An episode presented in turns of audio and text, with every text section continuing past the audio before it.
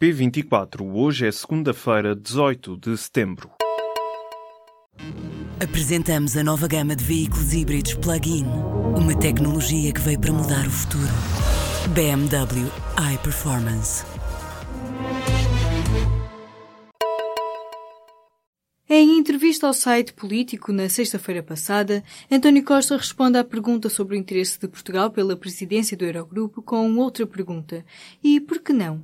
Isto pode querer dizer que se houver condições para isso, não haverá razão para impedir o Ministro das Finanças de ocupar o lugar do seu colega holandês Dijsselbloem até janeiro. A escolha de Centeno significaria a reabilitação de Portugal perante as entidades europeias.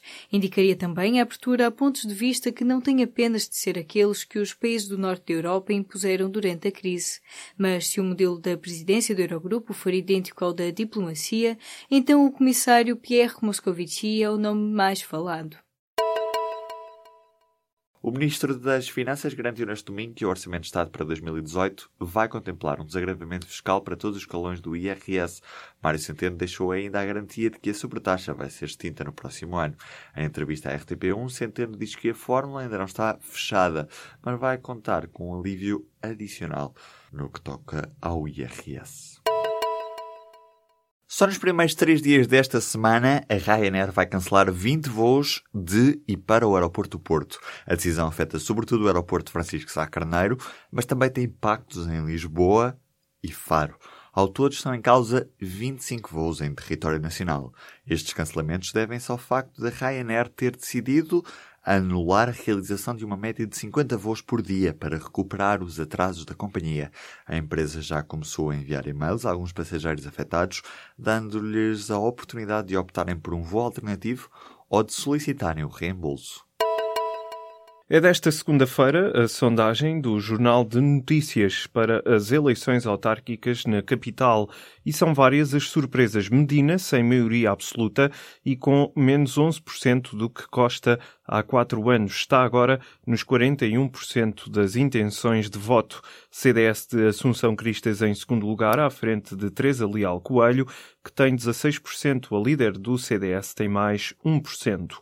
João Ferreira, da CDU, Ricardo Robles, do Bloco de Esquerda, empatados com 8%, podem ter de vir a dar a mão a Medina em busca da estabilidade governativa. Esta sondagem foi realizada pela Universidade Católica Portuguesa para o Jornal de Notícias no dia 16 de setembro de 2017. Foram obtidos 764 inquéritos válidos, a taxa de erro é de 3,5%, com um nível de confiança de 95%. O antigo primeiro-ministro José Sócrates publicou nesta segunda-feira um vídeo no canal pessoal do YouTube a defender Fernando Medina. Sócrates acusa o Ministério Público de contribuir para uma golpada particularmente repugnante. Em causa estão as notícias sobre a venda de uma casa pertencente a Medina e a compra de uma outra por um valor inferior ao do mercado a um membro da família da empresa Teixeira Duarte. Num vídeo que tem como título a golpada, Sócrates considera que este processo é penosamente idêntico ao que vimos anteriormente, acrescentando que se trata de um clássico. Marcelo Rebelo de Sousa vai deslocar-se na próxima semana a Luanda para assistir à tomada de posse do novo presidente angolano João Lourenço. O Presidente da República estará em Angola, sem o Primeiro-Ministro. António Costa estará no dia 26 em Nova Iorque para discursar pela primeira vez nas Nações Unidas. João Lourenço foi eleito a 23 de agosto, mas os resultados definitivos só foram confirmados pela Comissão Nacional Eleitoral a 6 de setembro. Militante do MPLA, João Lourenço era Ministro da Defesa e sucede agora José Eduardo dos Santos, que sai do poder ao fim de 37 anos. São menos 41% do que há 10 anos. Numa década, a queda do número de licenciados pelo ensino privado explica-se com a crise económica, a demografia e o aumento da oferta pública. No fundo, há menos jovens, mais dificuldades sentidas pelas famílias e uma quebra de confiança face a algumas destas instituições. No ano letivo 2015-2016 foram pouco mais de 12 mil os licenciados por estas instituições, já em 2000-2001 tinham sido mais de 22 mil. Também o aumento da oferta pública acabou por ser determinante nesta redução. Este ano, 4 em cada 10 jovens entre os 18 e os 20 anos entrou no ensino superior no concurso nacional de acesso.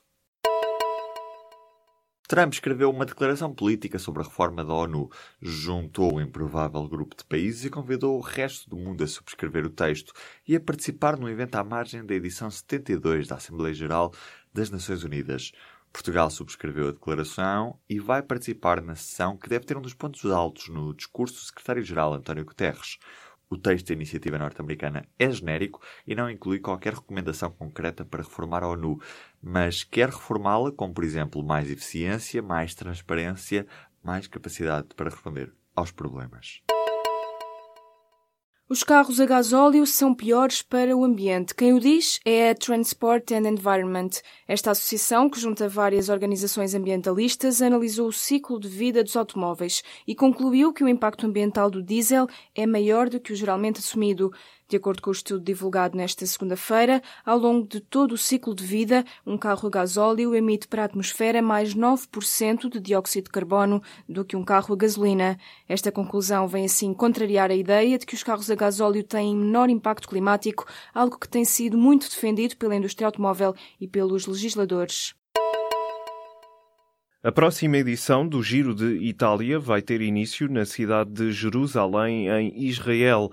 É a primeira grande prova de ciclismo a começar fora da Europa. O anúncio foi feito nesta segunda-feira pela organização da corrida italiana. O diretor do Giro, Mauro Vegni, explicou que Jerusalém foi escolhida para acolher a prova pela história e singularidade. A primeira etapa da edição 101 do Giro está então marcada para 4 de maio de 2018.